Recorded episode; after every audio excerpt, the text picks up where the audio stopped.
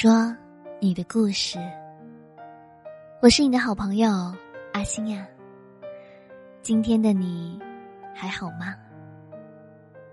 无论你在哪里，我都会用声音陪伴你，做你心灵的港湾。我发现，现在的我们好像越来越不会爱人了。越是亲近的人，你就越没有耐心，也越不会表达爱意。相反，对于那些陌生人，我们却总是能够留出足够的耐心和善意。所以，你是这样的吗？别总把沮丧。颓唐的一面，展示给重要的人。你要知道，每失望一次，就会让你失去对方一次。时间久了，你们之间可能就再也没有拥抱的欲望了。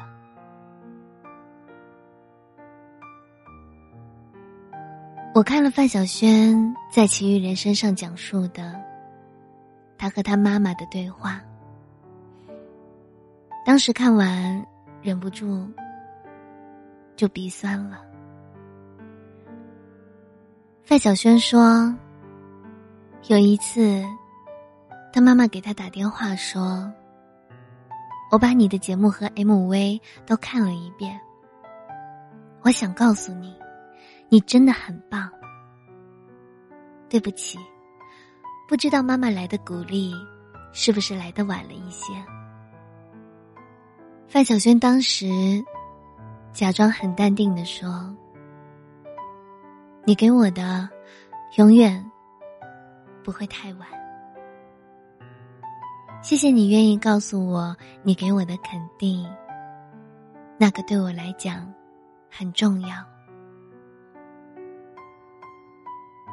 在节目里重新讲起这一段的范晓萱，控制不住的泪流满面。当时在看节目的我，也真的有点感慨：为什么越是亲近的人，我们就越是无力呢？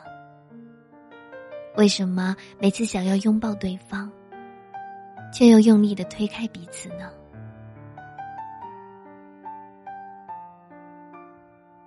我还记得，当时我初来北京的时候，巨大的压力也一股脑的充斥着我的生活。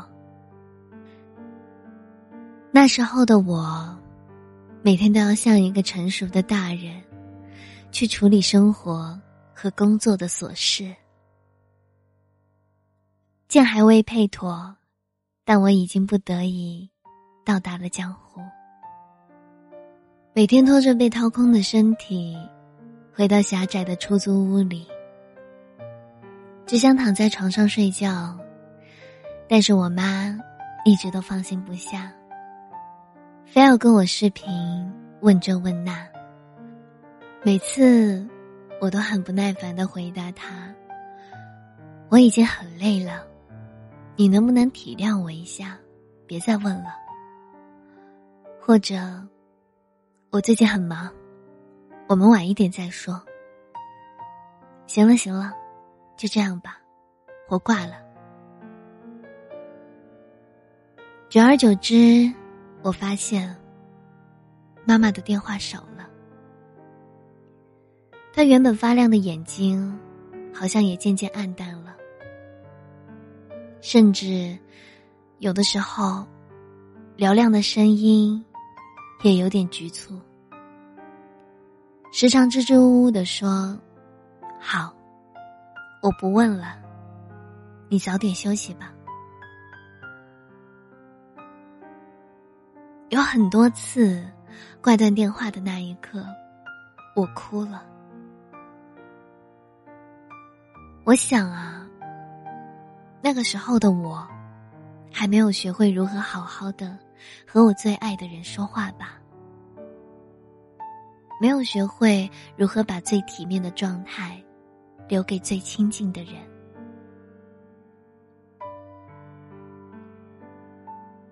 我还记得有一次和我妈发火之后，她很久没有打来电话了，我觉得很不安，但我还是没有先低头。大概是过了半个月吧，我爸跟我说，我妈看我状态不好，每天都在家唉声叹气的，吃不下饭，睡不着觉，想问我近况，但又迟迟不敢开口，所以后来就生病了。听完我爸这番话，我的心好像突然被堵住了。我本以为我是世界上最辛苦的人，我的心事都没有人分担，但是啊，我却忽视了那个最爱我的人。他其实一直都站在距离我最近的地方，悄悄的看着我。他的担心，他的关心。他的辗转反侧都没有说出口。后来呀，都变成了我主动打电话，跟我妈回报最近的近况。我会耐心的跟他说起我最近的生活，和我遇到的一些琐碎的小事。他言语里的担心，他情绪里的抱歉。都像一根针，将我的心戳得生疼。但好在后来，我们更多的都是在分享生活里的喜悦了。我们总以为自己已经成长为一个还不错的大人，我们有的时候最忽视的，是没有好好善待你生命里最重要的人。我们要学会跟他们相处的时候多一点耐心和迁就，少一点敷衍和暴躁。这样，你才能把每一段渐行渐远的关系，再逐渐拉近。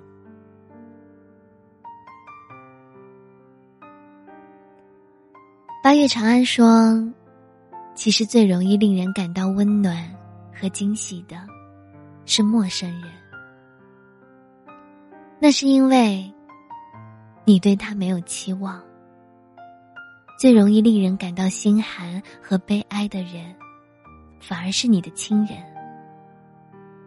因为，你深深的爱着他们，他们也是如此。可越是如此，我们就越容易将冷漠留给那些最爱我们的人。你知道吗？那些总是被你忽略的人，才是这个世界里最不会背叛你的人，最会牢牢抓紧你的人。他们才不会在乎你曾经有多嚣张、多犀利、多不近人情。对他们而言，你最好的幸福，才是他们最大的奢望。我记得，王小波曾经对李银河这样说过：“当我跨过沉沦的一切，向永恒开战的时候，你就是我的军旗。所以，同样，对那些爱你的人，无论当下怎样，也无论未来会如何，你都是他们。”最美好的向往，傻瓜，答应我，千万不要再把坏脾气留给最爱你的人了，因为，在这个世界上，只有他们会毫无保留的喜欢着你的一切。无论你是温柔善良，还是嚣张任性，对他们而言，你的好才是他们最好的宝藏啊！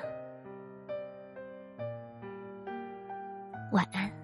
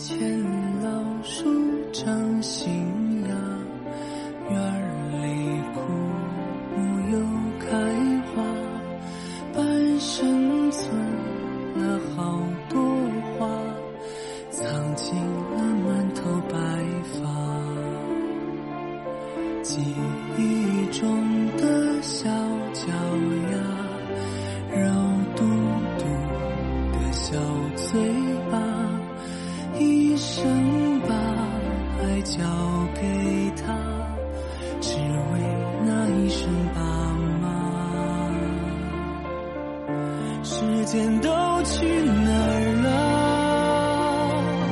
还没好好感受年轻就老了，生儿养女一辈子。满脑子都是孩子哭了笑了，时间都去哪儿了？还没好好看看你，眼睛就花了。柴米油盐半辈子，转眼就只剩下满脸的皱。